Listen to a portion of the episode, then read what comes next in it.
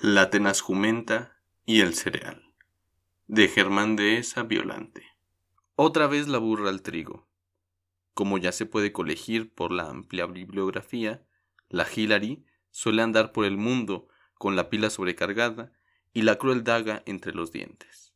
No es su estilo pegar de gritos y proferir histéricas mafufadas como las de Carpizo cuando le preguntan acerca de las razones, o sin razones, que había tenido el Estado mexicano para no aprender a los Arellano Félix, cuando visitaron al seráfico Priogene en su apostólica Chosita. No, mi enérgica cónyuge nada más aprieta los considerables dientes, le sube a la intensidad de su mirada de tomahawk y habla con su voz ronca y silabeada. Este miércoles por la mañana navegaba ella por una amplia y usualmente tranquila avenida sureña llamada Paseo del Río. Y de pronto descubrió que en la calle lateral, donde despacha su abnegada maestra de gimnasia, el tránsito estaba cortado.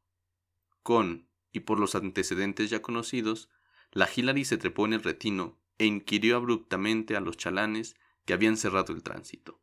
Es que estamos firmando el comercial para la productora Argos. Se supone que ya con esto el ciudadano tiene que caer de rodillas y pedir perdón.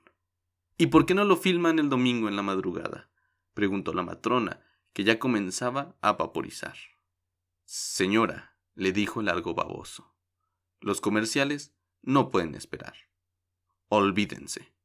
La Hilary Ortiz de Domínguez silbiantó a los veinte conductores que estaban atorados, y todos prepararon una equilibrada mezcla de mentadas y claxonazos. En unos minutos, los argobabas ya se habían fruncido y despejaron la zona. Queda una difícil moraleja para AMLO, para los que se dicen gobierno y para todos nosotros. Los manifestantes no pueden esperar. Los ambulantes tampoco. Los comerciales también son indispensables para la marcha de esta nación. A la vista de todo esto, los ciudadanos, los que trabajamos, los que pagamos impuestos, los que mantenemos al resto ocupantes de la calle, nosotros sí podemos esperar. ¿Es justo? ¿Cuánto más durará la paciencia?